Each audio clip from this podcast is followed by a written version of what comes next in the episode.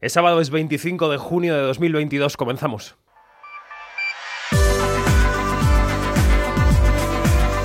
Quinótico. Cine, series y cultura audiovisual con David Martos.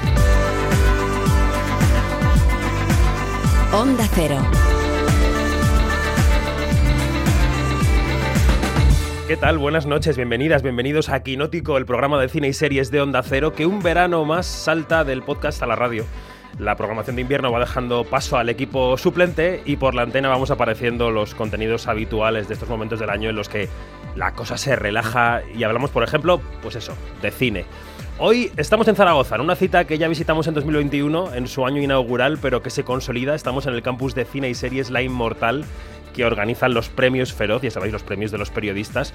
Vamos a hablar de todos los contenidos del campus, hablaremos de radio, de podcast y hablaremos de Elvis, porque ayer llegaba a los cines la nueva película de Baz Luhrmann sobre el rey del rock and roll. Así que desde ahora y hasta que lleguen los compañeros del Radio Estadio Noche, yo soy David Martos y esto es Quinótico. Quinótico. Onda Cero. Y en Quinótico tenemos una sección de análisis en la que desmenuzamos alguna película, algún festival, alguna noticia importante de la semana. Hoy toca película, hoy toca Elvis, así que vamos con el observatorio. Quinótico. Observatorio en Bremen.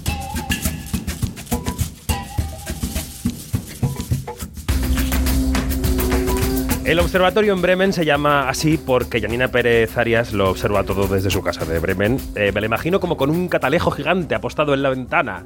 Yani, buenas noches, ¿cómo estás? ¿Qué se ve por el catalejo? Guten Abend. Guten Abend. Ay, yo creo que yo creo que tenía mucho tiempo que no decía Guten Abend. Claro, siempre que saltamos a la Mucho antena de Onda tiempo. Cero nos cambian los horarios.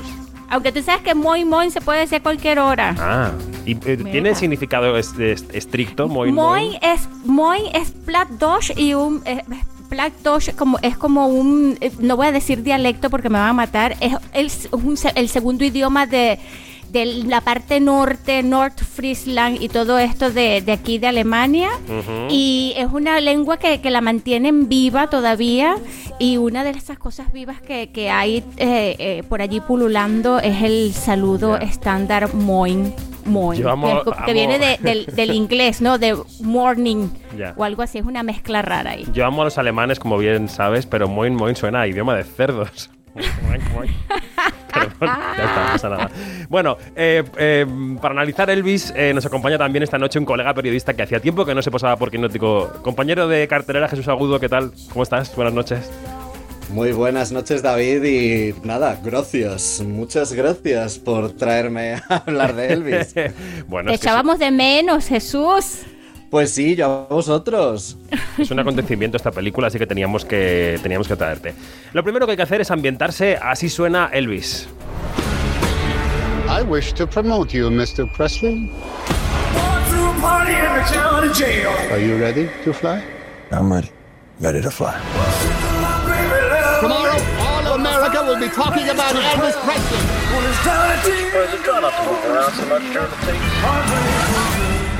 Can't move. I can't sing. Some people want to put me in jail well as moving. Bueno, es una película excesiva, eh, firmada por el creador, por ejemplo, de Moulin Rouge, es Baz Luhrmann, que él es muy rococó, muy mm, así, alambicado, que se presentó fuera de concurso en el Festival de Cannes. Allí recibió una ovación larguísima de muchísimos minutos, se hablaba de récord incluso en esos días, después de la que eh, Baz Luhrmann cogió el micrófono, bueno, el primero que habló fue como siempre Thierry Fremont, que es el mandamás de Cannes, siempre habla, pero después Baz Luhrmann cogió el micrófono y dijo esto. And we are back in Cannes, and to see these streets so full of people who love movies. So, for that, we are eternally grateful, Cannes. All I can say is, merci beaucoup, merci beaucoup. Merci beaucoup, merci beaucoup, gracias, gracias al Festival de Cannes, todas las calles llenas de cinéfilos, de, de, de, en fin, de amantes del cine. Bueno, eh, Janina, eh, Jesús, eh, bueno, Jesús también porque estuvo en ese Junket virtual. Hemos entrevistado a Baz Luhrmann, también al protagonista de la película, Austin Butler, que aunque lleva una década haciendo cosillas, pues tiene aquí su primera gran oportunidad, ¿no? Y él mismo lo reconoce. Lo primero que le preguntábamos a Austin en la entrevista, que ya se puede ver en el canal de YouTube de Quinótico, la primera con K y la segunda con C, Quinótico, es eh, qué significó para él su paso por el Festival de Cannes. It was out of this world. It was the most magical night of my life. I, you know, we dedicated two years of my life to this movie and uh, and poured my heart and soul into it and but you never know what the outcome is be. Bueno, que fue una noche And mágica, so, le había puesto dos años de su vida a la película, nunca la había visto antes de ese momento de se reservó para esa pantalla gigante de la sala Lumière del Palacio de Festivales y claro, alucinó porque la película visualmente es apabullante. Eh, Janina, antes de entrar en el contenido de la película, ¿cómo dirías que fue el paso de Elvis por Cannes? ¿Cómo fue ese recibimiento?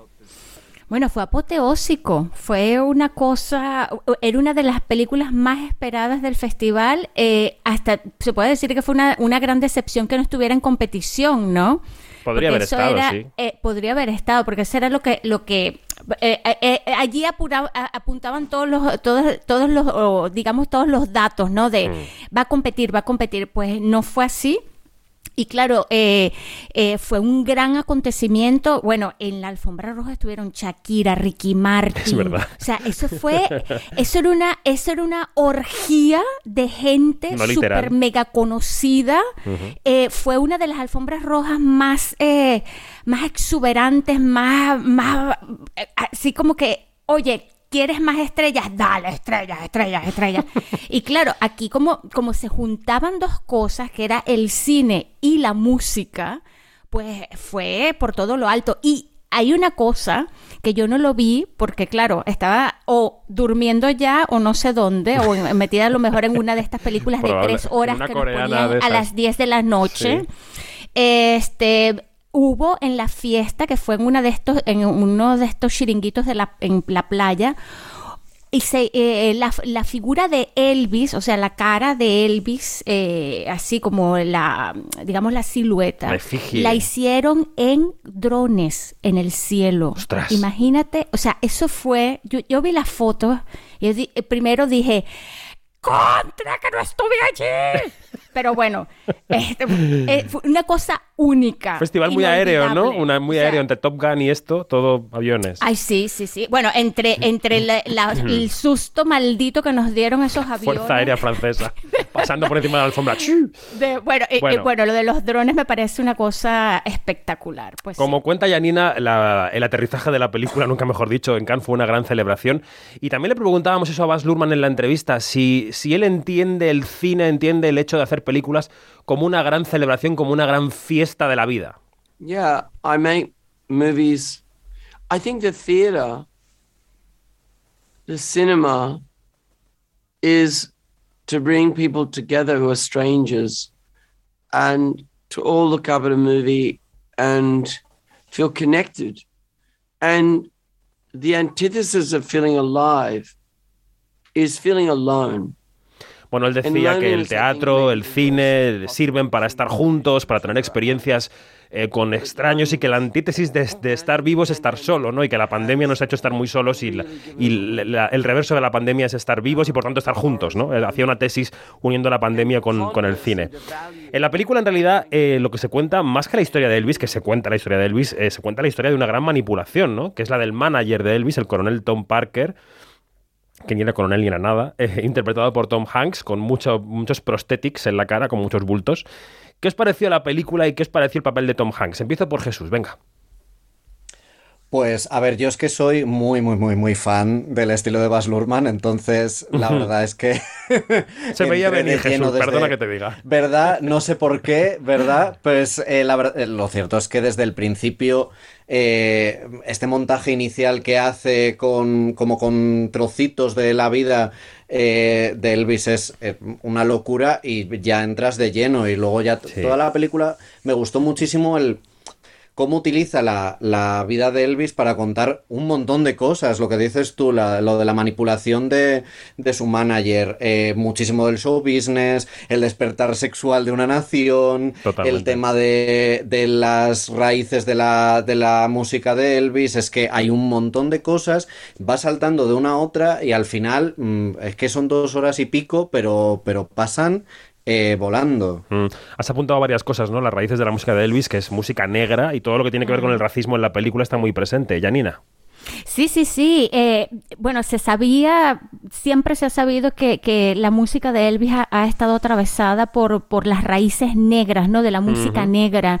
Eh, tiene que ver con donde creció, eh, qué fue lo que escuchó, quiénes fueron sus, quiénes fueron sus primeros, digamos, referencias, ¿no? Y allí en la película están B.B. King, Little, Little eh, Jones creo que se llama, o Little, eh, no me acuerdo bien el nombre de, de la- de esta gran leyenda de- del blues, pero bueno, pero salen, salen y salen nue- y, y- y vuelven a salir y vuelven a salir. Fíjate que hay hasta montajes paralelos de la música de Elvis con la música de ellos, ¿no? Sí. Y entonces allí se ve cómo está atravesado eso. Y, y hay una cosa también que, que me llama mucho la atención que es como a través de la música y de, y de, y de cómo, cómo Elvis desde pequeño es- este, tuvo esa revelación casi religiosa, ¿no?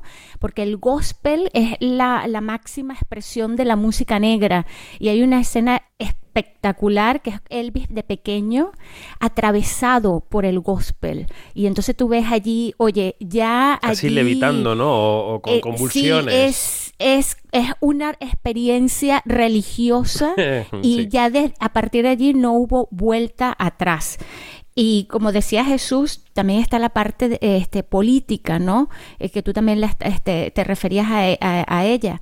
Eh, la supremacía blanca que está allí, que sigue estando en Estados Unidos. Y esto, lo de Bars, lo que hace Bars Luhrmann, que lo ha hecho también con, que lo hizo también con, Romeo y Julieta, que lo hizo también de algún modo también con el Gran Gatsby, son estos coqueteos y sobre todo ya que ya no llegan a coqueteos, son estas, estos hilos que nos unen con el presente.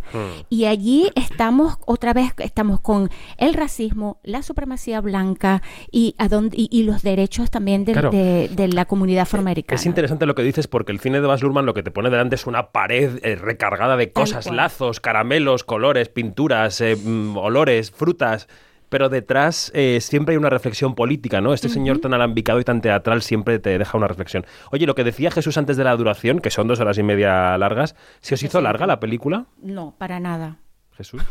No, la verdad es que toda la. Como, como cada poco hay un eh, momento musical eh, súper, pues como dices, recargado, eh, con unos movimientos de cámara loquísimos, es que. eh, si en algún momento va a perder ritmo, eh, te mete un momentazo eléctrico que te empieza a mover en la butaca y ya estás otra vez encarrilado. Sí que es, sí que es verdad que, bueno, hacia la mitad a lo mejor. Eh, Tiene un pequeño valle, renquea sí, un es verdad. Sí, sí, sí. Sí, pero, pero vamos, que sabe empezar, sabe terminar y, y es que los momentos musicales de verdad es que es, es que es una locura. Mm. A mí, a mí lo que sí. me una cosa que me parece notable es cómo, cómo Luhrmann lo que hizo fue introducir el ritmo eh, cinematográfico con el ritmo musical de, de Elvis, ¿no? Es como si, si, si el cuerpo, el cuerpo de, de la, de, la, de, de la película estuviese tejido con la música de Elvis. Esto es una cosa súper difícil de hacer. Yo creo que solamente él la puede hacer y por eso yo quiero acuñar, si es que ya no lo han acuñado, el término Bass Biopic. Porque O esto es- ¿no? porque esto, esto ya, esto es una cosa que, que, que lo encuentra de, de- este, la manera de contarlo, cómo lo pone y todo esto ya es una cosa de otro mundo. Mm. Bueno, yo citaba antes eh, que el- al coronel Tom Parker decía esto es la historia de una gran manipulación y es verdad que en la película está la reflexión de si fue el coronel el que impulsó a Elvis a ese, a ese punto de no retorno de, de- de la depresión y de las pastillas y tal, o fue la presión de los fans y las fans que querían más discos, que querían más actuaciones, o sea, ¿quién tiene la culpa, no? ¿Los que demandamos a la estrella o los managers de la estrella? Y le preguntábamos a Baz Luhrmann en la entrevista sobre cómo se relaciona la historia de Elvis con la fama que se vive hoy, en el siglo XXI. Really well, really well. I tell you why. Younger audiences, I think, are reacting to the idea of fame overnight. I mean, Elvis is like 19 and a truck driver, and in two years, he's the most famous man on the planet and he's unbelievably wealthy. Now, that's happening to kids on TikTok, you know? They are really aware that you can suddenly famous overnight. Bueno, lo que contaba era que se relaciona muy bien la idea de la fama de la película con la del siglo XXI porque recuerda que Elvis era un camionero que en dos años pasó a ser la persona más famosa del mundo y que hoy eso le está pasando a gente joven en TikTok, que de repente de un día para otro se hacen inmensamente ricos. Eh, yo creo que la película también deja esa reflexión sobre la fama, ¿no, chicos? Que nos dice, bueno, eh, hay que pensar en los efectos destructivos de la fama para quien la demanda, para quien la sufre, para quien la impulsa. ¿No? ¿Qué pensáis? Hombre, sí, o sea, todo, el, todo el discurso que hace sobre, sobre la fama y sobre, y sobre eso, el, el- el- inabarcable eh, llegar pues, pues, pues a, a ser probablemente la persona más influyente del Totalmente. país durante, durante un tiempo. Hasta después de muerto. Eh, hasta después de muerto, sí, sí, o sea, mm, realmente, pues yo creo que poquísimas personas tienen la, la entereza para, para sobrevivir a ello con la cabecita eh, completamente amueblada. Más todavía cuando encima, pues eso, mm, tienes a un representante que sabe, supo muy bien sacar eh, todas las eh, los puntos fuertes de su de su actuación eh, supo darle ese ese mm, envoltorio para hacerlo diferente para hacerlo eh, estrella pero que luego también dijo bueno es que de aquí puedo sacar eh, hasta el último jugo claro. claro Efectivamente. Sí, pero fíjate que sobre todo eh, supo darle como el envoltorio, como lo dice Jesús, pero también como que lo encerró en una, en una jaulita, ¿no? lo encerró, eh, lo, lo limitó eh, y en el fondo Elvis siempre fue, a pesar de que fue un- eh, una gran estrella, siempre fue un, un chico, el chico inseguro el chico que, que necesitaba a alguien que lo, que lo llevara, ¿no? Que eso es una cosa extrañísima y que la película lo, lo, del- lo delinea y lo subraya bastante bien. Em, eh, se ven intentos como de soltarse. Eh, por ejemplo, eh, en este comeback que tuvo cuando, cuando salió vestido de, de- con chaqueta de cuero y todo esto, que fue una, que fue una etapa de Elvis bastante, digamos, bastante fructífera en, en- en cuanto a la a música, ¿no? Eh, y en cuanto a imagen también, porque cambió completamente la imagen y, y a, a- su manager no le, no le gustó nada esto. Entonces, claro, también, y aparte de, la- del- de esto de cómo manejas la fama, también está la dicotomía de el arte, la creación en el sistema este ultra mega capitalista que es en la industria musical de aquel tiempo, porque la industria musical de aquel tiempo no tiene nada que ver con la industria musical de este tiempo. No, no, no, no. Este, Ya, claro, claro. Entonces, claro, también es, es como que deja indicios de, de lo que fue una época de, de una de, de la bestialidad y la burrada de, de una industria musical apabullante, ¿no? Vamos con el protagonista, porque le preguntábamos a Austin Butler, que es muy consciente de que esta es su gran oportunidad ¿no? en el cine, qué es lo que más le costó de meterse en la piel de Elvis Presley, si bailar, si cantar, si poner la voz, ¿no? Esto nos decía. Yeah, it was it was all of the above. It was uh, it was this. When I first began, it, it, it seemed like climbing Mount Everest. It was this enormous uh, task ahead, and uh, and so I just had to take it one step at a time, the way that you climb any any mountain, you know. And and um, Bueno, hacía un paralelismo con escalar una montaña, ¿no? Decía que había sido como, como escalar el Everest, eh, convertirse en Elvis y dijo, bueno, pues un paso cada vez, voy primero voy a conseguir cantar, luego voy a conseguir bailar, lo hizo muy despacio, eh, decía que se sentía pequeño también a la altura de Elvis, que tuvo que concienciarse de que no nadie le iba a juzgar tanto como él mismo se juzgaba, ¿no? Como veis a Austin, que, que está, yo creo que está muy bien en la película y que puede ser un- incluso un candidato al Oscar, ¿no? Él decía que perdió a su madre con 23 años, como Elvis. Eh, no sé, ¿cómo, ¿cómo lo veis, Janina? Mira, cuando dieron la noticia de que este chico iba, eh, es que yo soy muy fan de Elvis, este, aquí en, en- en mi casa se sigue escuchando Elvis como se, se escuchan los Beatles. Para pasar la aspiradora. bueno, este, eh, bueno, eh, bah, ¿qué te puedo decir? Es No me digas que- para qué. Sigue, sigue. bueno, la cosa es, la cosa es que cuando que yo de inmediato busco una foto de, voy a buscar una foto de este muchacho porque no lo ubico, pero de nada. Bueno, yo no le daba ni media peseta, ni medio fénix, ni media, ni, ni medio céntimo le daba, porque decía, es que no me dice nada, no me dice nada. Bueno, me tengo que callar porque cuando lo vi en la película, Dios mío querido, Dios mío querido, no, no, aquello, aquello era que se salía. Ese muchacho hizo, hizo un trabajo, pero increíble, en el que porque claro, tú tienes una persona real y es súper fácil para un, para un eh, actor caer en, en la, en la imitación. Pero hay mucho de él también, ¿no? Eh, y, y- y esto, lograr esto a nivel de interpretación, sobre todo con una mano dura guiándole, que, eh, que es el director, pues oye, ha sido un trabajo espectacular y sí que me lo imagino en, en- en las nominaciones Mm, al Oscar. Jesús. De verdad que sí. Es que es como si estuviera poseído por Elvis. O sea, yo en la primera vez que abrió la boca dije, es que no puede ser que no está- esto no sea un corte de Elvis Presley hablando de verdad. mm, O sea, era, era una locura, pero aparte, el, el cómo baila, cómo defiende las canciones, por mucho que en algunas sea mezcla de él y, de, y del propio Elvis. Eh, bueno, es que yo mm, de verdad que, que- que es que no podía dejar de mirarle. Es que, es que me tiré toda la película cada vez que está él en pantalla, que obviamente es mucho. Es que daba igual quien estuviera a su alrededor. Es que solo le podía mirar a él. Es muy, muy loco. Y que, y que sea. Pues eso, un chico que, que sí que lleva mucho tiempo, pero que al final lleva en los platós de Disney Channel, de Nickelodeon, tal. mm, O sea, bueno, el Oscar, es que mira que yo era de Taron Egerton en Rocketman, pero es que, o sea, como este chico, o sea, si no hay nominación, me voy a Los Ángeles a prender fuego a lo que haga falta. Pero es que. Como un para fan mí, enfervorecido de este- Elvis. eh, totalmente. O sea, bueno, es que si le habría tirado las bragas y lo que hubiera hecho falta. Eh, pero, pero vamos, o sea, eh, si no tiene mínimo nominación, se va a liar.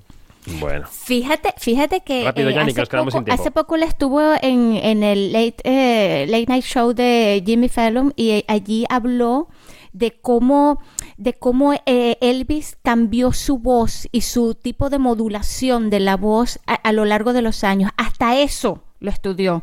Mm. Y, y- y lo hace allí en vivo y es para que se te cae de verdad la quijada Bueno. de, de lo asombroso. Es loquísimo. Oye, por último le preguntábamos a Baz Luhrmann sobre el futuro del cine, porque él también es un sabio de esto, sobre si sigue siendo optimista por el futuro de las salas de cine, y esto nos decía. I have absolutely no doubt cinema will thrive. No doubt. People are hungry. Look at it. I was in Paris recently. The streets are bustling and crackling with life. I guess people are thinking, well, what if another pandemic comes? We have to go back inside. I mean, yes. And I think also young people want to get out of the house and they want to be with Bueno, él es muy optimista, dice que no tiene dudas de que va a sobrevivir el cine, que las calles están bullendo, que, que llegó la radio, llegó la televisión, que nada ha matado al cine y que, bueno, pues que él sigue ahí. Esto es Elvis, que ya está en los cines. Oye, no quería que os marcharais sin citar aquí otros dos estrenos de la semana que ya están en uno en el cine y otro en una plataforma. El cine español nos deja esta semana un estreno protagonizado por Carmen Machi, hace nada la veíamos en La Voluntaria, y esta semana es La monja marina de Llenos de Gracia.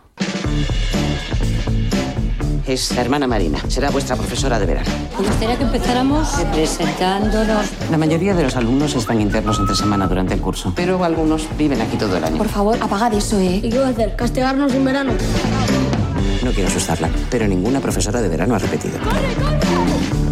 Es una oreja. Pero cállate, gilipollas. Ya le veo todo orejas, joder. Hay que mantener vivas las articulaciones. Espaldas ahora. Venga, ya. ¿No hacen nada especial en verano? Aquí no hay vacaciones, si es a lo que se refiere. Míralos, como leones en un zoo. Bueno, estamos en el verano del 94 y una monja muy atípica llega a un internado para cuidar a un grupo de chicos en- que se dedican a jugar al fútbol, entre los que está Baldo, la historia real de Baldo, que acabaría llegando al Real Madrid. Está dirigida por Roberto Bueso y cuenta también con, con Paula Useron en el reparto. Y también os quería recomendar una serie documental que ya está en Movistar Plus. Ahora os preguntaré si erais fans. eh, de un grupo mítico que hizo historia y que tiene una historia truculenta. Lo comía. Vamos allá. Lo comía es un modo de vivir, es un modo de ser. Éramos lo comía desde que te levantas hasta que te acuestas. Si lo comía, estuviese hoy en día, tendría tantos Grammys como Daddy Yankee. Aquello fue el pelotazo. Lo comía, fue número uno. La locura de las fans era ponerse la tienda de campaña delante del hotel. Aquí está ahora Lo comía. Lo comía. ¡Lo comía! Disco Ibiza lo comía, moda Ibiza lo comía. Hoy que hablamos de fans, de fama, de grupos, yo recomiendo vivamente la historia de Locomía en Movistar Plus porque es que no puedes dejar de mirar. Yanina, ¿tú eras fan de Locomía? ¿Conocías Ay, Locomía mira, en su pero momento? es que me tienes, me tienes bailando. ¿Cómo se te ocurre preguntarme si eras fan de Locomía? Bueno, no ¿Cómo sé. se te ocurre, por favor? Es que mira, hasta el sol de hoy, te digo, tú ves... eh, eh, Yo, yo uso la referencia de Locomía cada vez que veo a una persona con un abanico demasiado grande o con unas hombreras demasiado demasiado Prominentes. eh, o, o con esos pelos así como los usaban ellos. O sea, esa es la referencia. Pues tienes que ver mí. esto, ¿eh? O sea, mira, es que por supuesto, vi un par de, de, de, de trailers, creo que hay tres trailers por allí, y de verdad se me pusieron los dientes largos. ¿Tú, Jesús, eres de este universo o no? ¿O te pilla un poco lejos? Eh, A mí me pilló un poco jovencín, entonces, Bueno, a mí también, pero la verdad es que... mm, pero vamos, que realmente mm, tengo muchísimas ganas porque, porque es que lo que me gusta un salseo de la industria musical... Bueno, bueno, bueno, bueno, pues esto está lleno. O sea, hay aquí dos villanos. Por eso. El fundador del grupo y el manager, que es que no, vamos, es que no pueden ser más malos. Aparte y a la vez son Hanks. buenos. Mm. En fin. Bueno, os lo recomiendo vivamente, ya os lo digo. Eh, Jesús, muchas gracias y como siempre, estás tu casa y cuando quieras vuelves por aquí. ¿eh? Gracias, cuando quieras, ya Por sabes cuál es mi número. vuelve. Y Janina, Ah, hasta sí, la semana que viene. siempre. Hasta la semana que viene, que vaya muy bien. Un besote. Nosotros seguimos en Zaragoza, en La Inmortal, y hablaremos enseguida, nada, en dos minutos, con la vicealcaldesa de la ciudad, con Sara Fernández. Quinótico, la entrevista.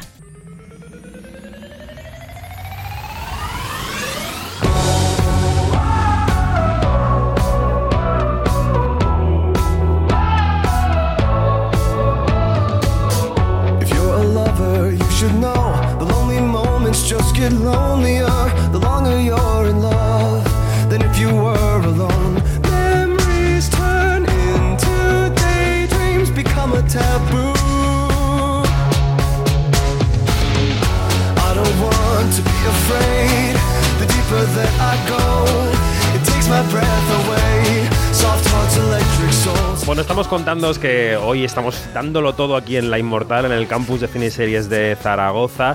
Así que es obligada la cita con eh, Sara Fernández, que es la vicealcaldesa de la ciudad. Sara, ¿qué tal? Buenas noches. Muy buenas noches, encantada de estar con vosotros. ¿Cómo estás? ¿Qué tal ha ido este año? ¿Todo bien? Pues sí, sí, la verdad, escucha, con vosotros solo queda decir que ha ido de cine. ¿qué voy a decir? Efectivamente. Bueno, segundo año de este campus de cine y series La Inmortal. El año pasado charlábamos eh, la Filmoteca de Zaragoza, donde nos encontramos y estábamos ante un experimento muy interesante, ¿no? Lo podemos catalogar como que entonces era un experimento. Este yo diría que es el año de la consolidación, ¿no?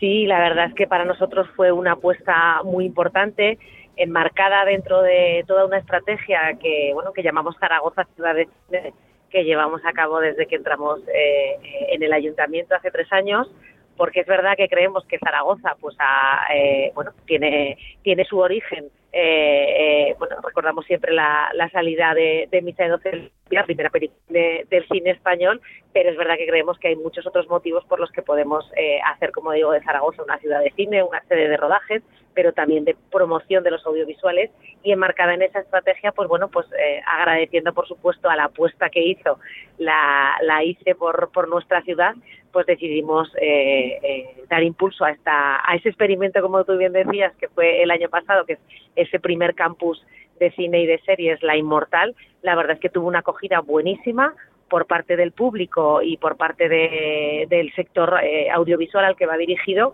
y por tanto encantados de que este año se consolide efectivamente y siga creciendo esa, esa Mm. apuesta. La ICE, para quien no sepa, que nos escuche y no sepa, es la asociación de periodistas que hace posible los premios Feroz y también esas actividades paralelas como lo que viene en Tudela o La Inmortal en Zaragoza. Eh, ¿qué, qué- qué- qué le aporta al verano de Zaragoza eh, La Inmortal? ¿Qué tipo de actividades y cómo se, cómo se imbrica con el resto de lo que hace la ciudad? Yo creo que hoy, por ejemplo, hay una noche también muy especial, ¿no? Allí en Zara- aquí en Zaragoza. Sí, esta noche al blanco, eh, una noche en la que en la que se abren, mm, bueno, por la noche, valga la redundancia, los, los diferentes equipamientos culturales y patrimoniales de la ciudad. Se pueden visitar, pues, monumentos, museos, salas de exposiciones, eh, bueno, pues de- pues, de- desde danza, desfiles de moda hasta bingo cultural o, o actuaciones completamente diferentes que nos hacen ver los contenidos de los museos y de las salas de exposiciones, como digo, de otra forma eh, en la que hay todo tipo de, de disciplinas artísticas y es verdad que somos una ciudad eh, con una gran agenda cultural. Somos muy, muy activos en ese sentido. Es verdad que hay eh, mucha tradición cinéfila. Hay también grandes profesionales en, en nuestra ciudad, en muchos de, de los campos de las disciplinas del, del audiovisual.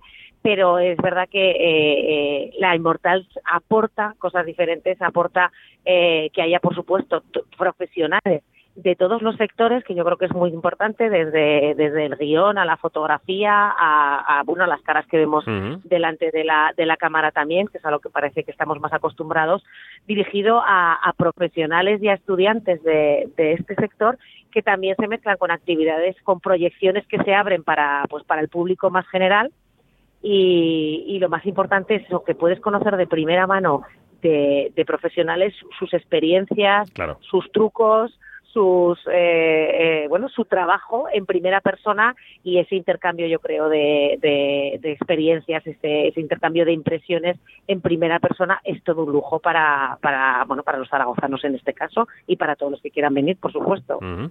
Mencionábamos los premios Feroz que tuvieron lugar en Zaragoza este pasado invierno. Yo creo que la celebración por parte de los que allí acudimos, en mi caso también un poco a trabajar porque estuvimos conduciendo la alfombra roja, pero bueno, los que acudimos a la fiesta, yo creo que fue maravillosa la acogida de la ciudad. Eh, la, pregunta, la pregunta es obligada. Yo no sé si Zaragoza va a ser la sede de los siguientes, Sara. Bueno, eh, en ello estamos trabajando, en ello estamos trabajando. La verdad es que fue una experiencia maravillosa, no solamente el día de la gala de los premios, que fue, eh, bueno, eh, se volcó toda la ciudad y todos aquellos visitantes que vinieron a, a compartir esa experiencia, porque además eh, eh, fue una, una gala compartida con el público, algo para nosotros importantísimo, no solamente con el fotocall, sino que por primera vez en los premios Feroz, los premiados, una vez que tenían su, su trofeo, salían a compartirlo con el público que estaba Es fuera, que estaba viendo en una gran pantalla la, la ceremonia. O sea que fue realmente toda, toda una, una ceremonia de premios de la ciudad, vivida con la ciudad, pero es que además hubo durante los cuatro meses anteriores actividades en torno a los premios Feroz, a los nominados, a los premiados de otras ediciones anteriores, con, con bueno, con tertulias, con proyecciones, con presentaciones de, proyectos en primera persona también, como decía ahora con la Inmortal, con, con los eh, profesionales que venían a, a, a disfrutar y a compartir sus experiencias a nuestra ciudad, por tanto fueron importantísimos para poner Zaragoza en ese, en ese mapa de, de- del cine. Yo tenía un par de oídos allí en el fotocall protocolario en el que estabas ¿eh? y me decían esos oídos, es que Sara se ha visto todas las películas, todas las series, sabía todo, saludaba a todo el mundo y le decía cómo era su serie y su capítulo y tal. Te quería preguntar si, si cómo fue hacer esos deberes, porque entiendo que es un trabajo, ¿no? Y que hay que hacer los deberes. ¿Y, y- y qué experiencia personal te llevas o, o estás teniendo de ese contacto tan directo con la industria del cine y de las series? ¿Qué era con lo que era eh, como tú lo esperabas y qué no era como tú lo esperabas? Pues pa- para mí es un privilegio. Es verdad que en mi etapa esta de política que estoy viviendo, siempre lo digo, que es un privilegio lo que estoy viviendo y, y afortunadamente soy consciente de que lo estoy viviendo y lo intento exprimir y aprovechar.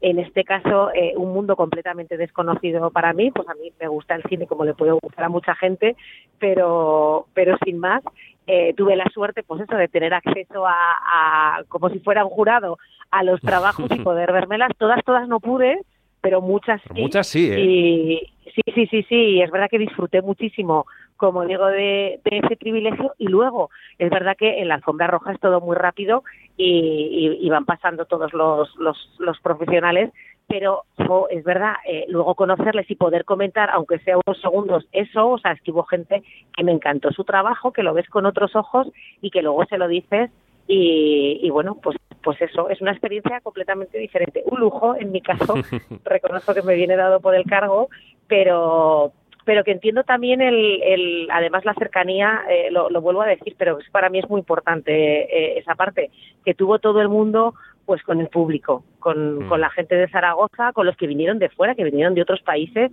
para ver a, algunos de sus artistas preferidos y estuvieron allí entregados a, a- en esa alfombra roja a todo, a todo el público. Y esa parte es muy importante. Pues Sara Fernández es la vicealcaldesa de Zaragoza, la anfitriona de esta Inmortal, de este campus de cine y series, así que muchísimas gracias, eh, que disfrutes del- de estos días de la Inmortal, nosotros estaremos un par de días, pero tú tendrás oportunidad de disfrutar del resto de la semana y de la noche en blanco y de todo lo que venga. Sara, muchas gracias. Muchísimas gracias a vosotros, un placer y bienvenidos a Zaragoza siempre que queráis. Gracias, hasta pronto.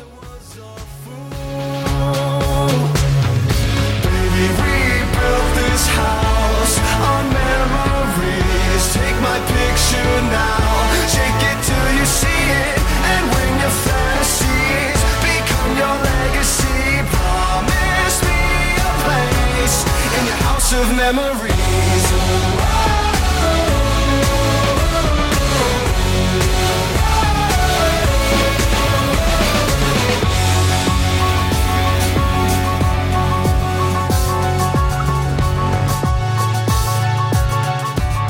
Bueno, pues seguimos en Quinótico, seguimos en esta noche de sábado en la Filmoteca de Zaragoza. Hemos salido del estudio improvisado que hemos montado aquí, pues, detrás de un biombo, al lado de la sala de proyecciones, y estamos en el vestíbulo con, pues, con un grupo de amigos. El primero, uno de los organizadores del- de, de este campus de la Inmortal, David Carrón. ¿Qué tal? Buenas noches. Hola, buenas noches.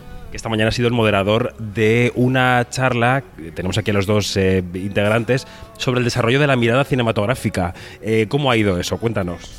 Bueno, pues eh, no ha habido sangre, que era lo que todo el mundo estaba esperando. No, pero ha habido, bueno, yo creo reflexiones muy oportunas. No sé si hemos estimulado a los estudiantes a que se dediquen a esto de la información y la crítica cinematográfica, pero yo creo que al menos hemos hecho un retrato realista, ¿no? De a dónde vamos y sobre todo dónde estamos, ¿no? Que quizá pues ya no, no sea una visión tan idílica del crítico que se sienta a escribir durante tres días, pero que también forma parte de, del engranaje muy importante en estos momentos de tanta saturación de contenidos. En esa mesa estaba Javier Trigales, que es eh, socio de la ICE, que como sabéis es el colectivo de periodistas que montan los premios Feroz y también este campus. Javier Trigales es, que es crítico, pero también es profesor, es guionista, es, es de muchas cosas. Javier, ¿cómo estás? Buenas noches. ¿Qué tal? Sí, omnívoro, no sé, eh, me aburro.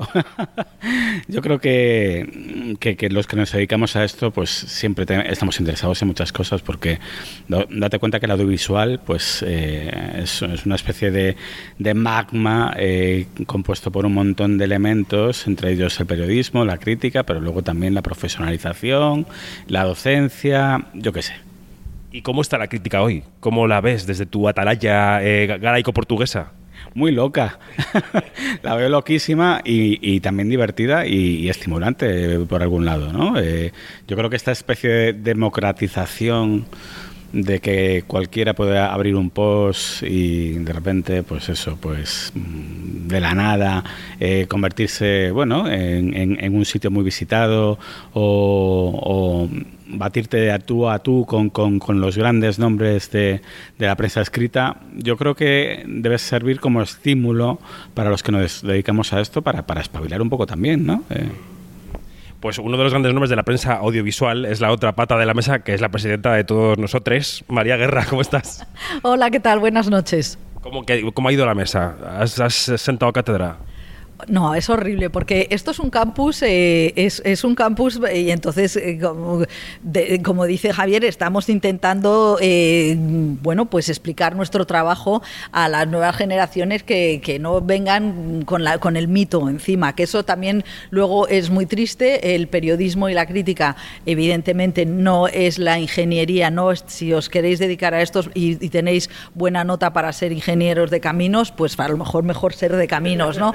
Pero la verdad es que también, como dice Javier, esto es muy divertido, es un momento maravilloso eh, y yo pues eh, he empezado como periodista, soy periodista y eh, pues, he, pues he contado un poco lo que es mi carrera, o sea, pues de empezar de ser periodista en la radio, yendo a las ruedas de prensa, a las entrevistas, a poder abrir, a utilizar la brecha esa que queda en, al principio de los 2000 es cuando llega Internet y decir, y ahora opinamos.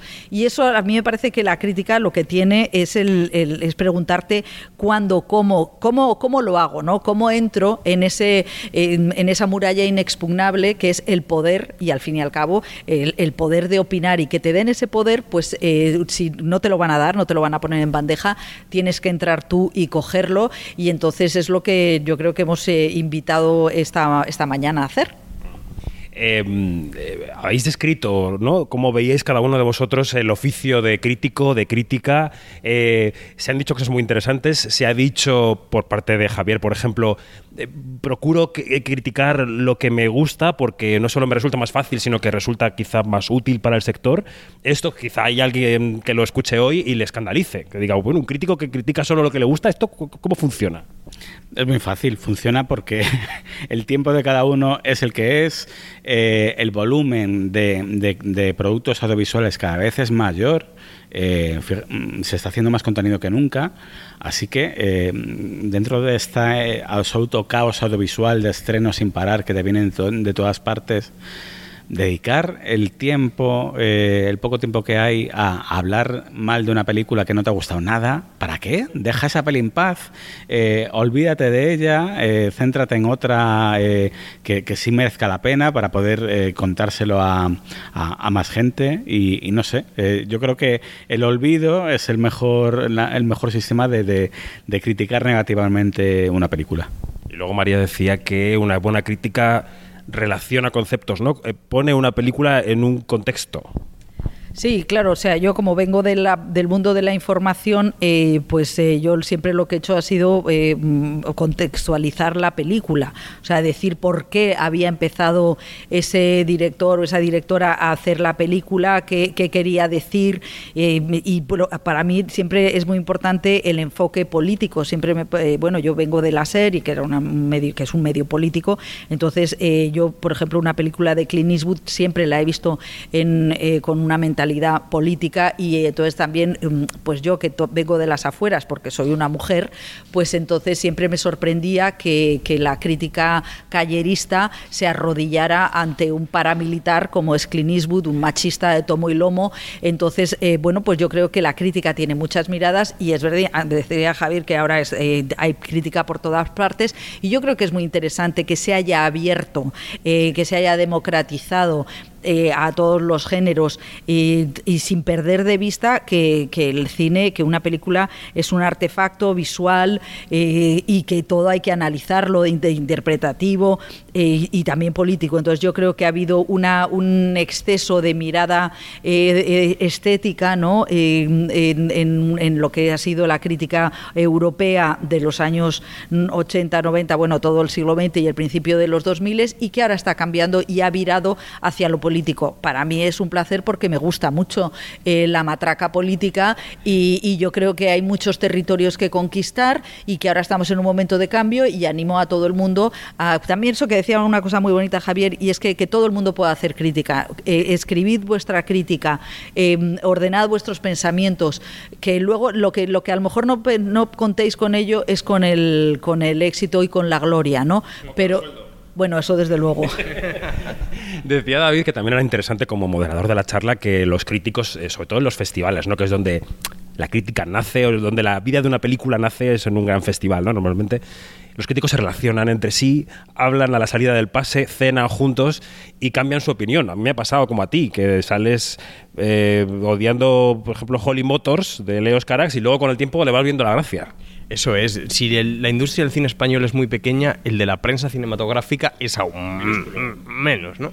Entonces, eh, yo creo que sí que es importante ver cómo cada vez menos, pero que en los festivales no se ven las películas individualmente, sino que el hecho de, primero lo que publica uno, lo que lees en el tweet, luego eh, los rankings que se hacen, todo eso influye de tal manera que yo creo que al final de un festival hay consensos eh, que están basados en, ese intercambio, ¿no? Entonces, mm, yo, fíjate, no soy de los que defiendo a esa gente que va de festivales y se queja todo el rato porque tiene que ver muchas pelis y hacer, y hacer muchas entrevistas. Yo creo que un festival es una fiesta y la mayor parte de gente lucha por volver, pero esa fiesta es colectiva y también la opinión acaba siendo colectiva, aunque luego cada uno tenga sus filias y sus fobias, ¿no? Pero eso ocurre, yo creo que eso ocurre también cuando uno va en una pandilla de amigos a ver una película que tiene su que, tiene su opinión, pero que en la caña de después el debate hace que tú acabes amoldando un poco eh, tus primeros impresiones con lo que luego acaba resultando, ¿no? Se acercan posiciones, es verdad. Decía María ahora que ya eh, pues miraba a veces desde fuera algunos fenómenos de la industria porque es mujer y la mujer ha estado fuera de las decisiones y de los discursos.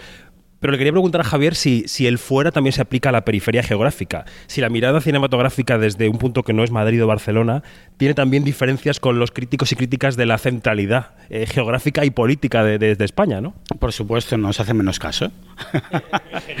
en general, tenemos menos visibilidad. No, pero a ver, ahora hablando en serio, eh, no debería haber eh, diferencias en ese sentido. debería haber una misma profesionalidad. Es verdad que también la posición geográfica hace que te fijes más en lo que tienes cerca. Yo he vivido muy de cerca todo este fenómeno del nuevo cinema galego y demás, pero también pienso que es normal y pienso que es útil para la gente que vive cerca nuestra contarle lo que está pasando en su propia zona, ¿no? en su propia región.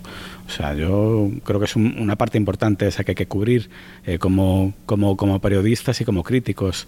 Tampoco sobredimensionar, que a veces caemos un poco en, en esa especie de, de, exaltación de lo propio, eh, chauvinismo y demás. Hay que tener un poco de cuidado con eso también, porque tampoco creo que hagamos ningún bien eh, elevando unas películas que a lo mejor no deberían tener esa elevación, por así decirlo, pero sí ser justos y darle el espacio que merecen, eso sí. Eh, David. No, yo con respecto a eso quiero decir que eh, los que vivimos en Madrid a veces nos olvidamos que en el resto de España la prensa que se lee, si es que todavía se lee algún tipo de prensa, desde luego que es la local. Entonces, en ese sentido, la prensa local y regional, a veces en la, en la prescripción cinematográfica tiene mucho más poder que grandes nombres de la, de la crítica nacional. O sea, que, que uno se fía igual que lee la portada de lo que está ocurriendo en su ciudad, lee al crítico de su ciudad. Y eso también es muy interesante. Bueno, María Guerra, aquí presente, acaba de ser elegida como presidenta de la Asociación de Informadores Cinematográficos de España. Fue en, la, asamblea, la asamblea anual de socios y socias en Tudela, en Navarra, en el festival Lo que viene. Eh, los eh, Feroz encaran su año número 10. Hace unos minutos eh, hablábamos aquí por teléfono con Sara Fernández, la vicealcaldesa, que decía que, estaba trabajando en que los Feroz volvieran a Zaragoza de una manera un poco abstracta, pero bueno, lo ha dicho. Eh, ¿Cómo afrontas el segundo mandato? ¿Cómo está la ICE? ¿Cómo la cogiste? ¿Cómo está ahora? ¿Cómo la quieres dejar? Un poco estado de la situación. María. Bueno, fui reelegida a la búlgara, o sea, no se presentó nadie. Con lo cual, eh, Será porque lo has hecho bien. Bueno, y luego también porque yo creo que somos un poco vagos los, eh, los periodistas. Yo animo a los compañeros y a las compañeras a que me, mm, a que me hagan un golpe de Estado si quieren. Eh, yo, la- hombre, yo llegué cuando la, la, la ICE, que es esta asociación de periodistas cinematográficos, que somos unos 230, eh, ya estaba muy encaminada y yo fui una, yo soy continuidad. eh, bueno, pues lo que yo creo que estamos haciendo bien el, el trabajo de, de- influir, de, de ser relevantes, de, de, mm, destacar un tipo de cine eh, que no siempre eh, está enfo- eh, lo enfocan los premios convencionales como es eh, son los Goya, que son los de la Academia, o los Forqué, que son los de los productores. Nuestra misión ha sido eh, mirar hacia, hacia las afueras también de- del cine y luego hacer cosas como las que estamos haciendo ahora en Zaragoza, que es hacer un campus en el que nos, nos ponemos a disposición de los estudiantes, eh, les traemos a profesionales del, cine y del periodismo para ver cómo, o sea, al fin y al cabo lo que hacemos es abrir las tripas de la industria y poner en contacto a unos con otros. También lo hemos hecho en el, festival de lo que viene y es un poco lo que intentamos. Y es verdad que eh, queremos que la, la décima edición de los Feroz sea más kinky eh, que todas las anteriores, que los premios sean más feroces de verdad. A mí como yo animo a mis, eh, a mis compañeros y a compañeras a buscar dentro de la cinematografía en las carreteras secundarias, salirnos de lo trillado y, sacar buenos titulares, o sea, que descubrir películas con, con discursos estéticos, eh, políticos contundentes y diversos. O sea, hacer la revolución, chavales. Eh, y esto es un colectivo de periodistas. Eh, en, la, charla, en vuestra charla esta mañana, eh, hablabais de Film Affinity, que es un lugar en el que todo el mundo puede hacer su crítica, todo el mundo puede recomendar, todo el mundo puede poner nota a una película. Eso es lo que quería preguntaros, ¿no? En, este contexto post-crisis financiera y post-COVID, ¿sigue teniendo vigencia la figura del periodista? En este caso, el periodista de cine y series, pero bueno, decir, ¿para qué servimos? Porque todo el mundo tiene acceso a mucho más de lo que tenía antes. Antes el periodista era muy privilegiado en el acceso, ahora eso se ha diluido un poco. y también en el acceso a las herramientas de comunicación, ¿no? Ahora cualquiera puede hacerse un vídeo y subirlo a YouTube o un blog o eh, se me ocurren mil formas. ¿Para qué servimos?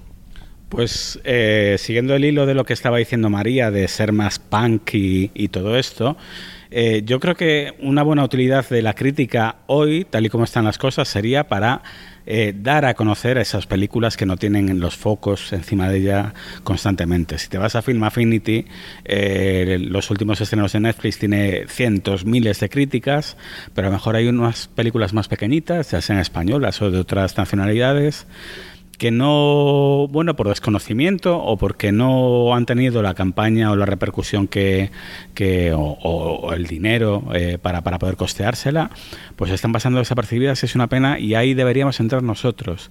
Ahí deberíamos levantar la voz y decir, hey, escuchen, existen estas películas, echarles ojo, que también merece la pena. A lo mejor no están eh, en, el, en el fondo de pantalla de Netflix según lo abres, pero si rebuscas un poquito más en otros lados, te las puedes encontrar.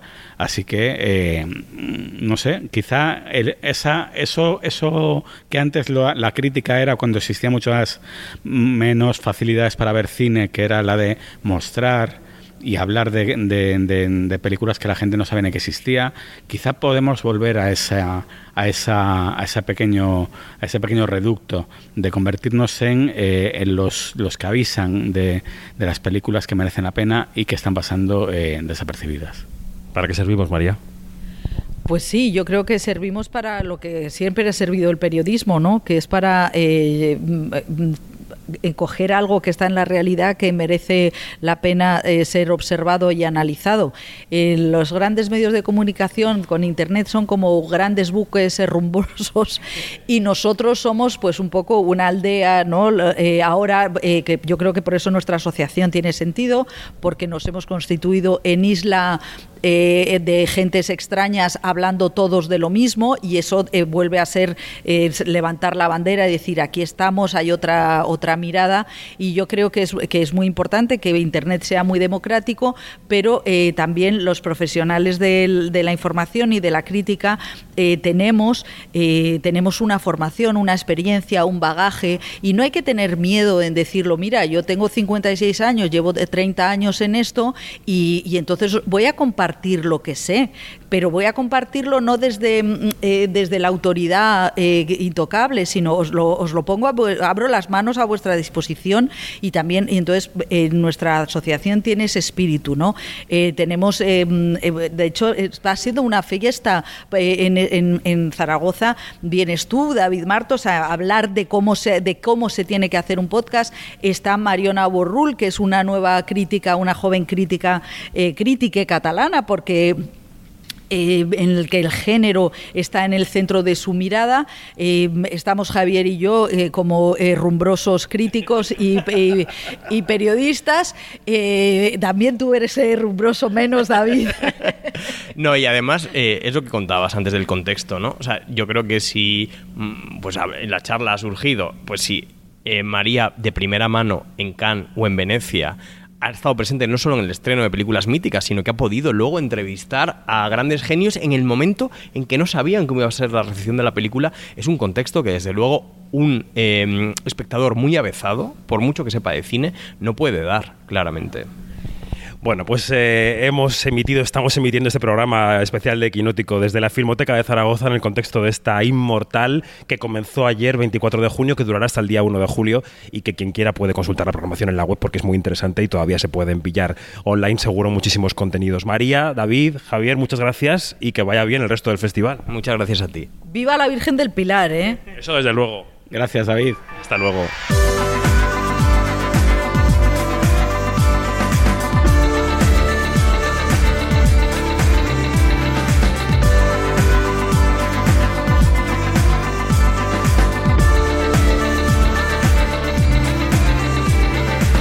Pues nos vamos, más información en nuestras redes sociales, donde somos arroba quinótico, la primera con K y la segunda con C, en nuestra página web, que es quinótico.es, y en nuestro canal de YouTube, donde se pueden disfrutar algunas de las entrevistas en vídeo, por ejemplo las de Elvis, de las que hemos hablado hoy.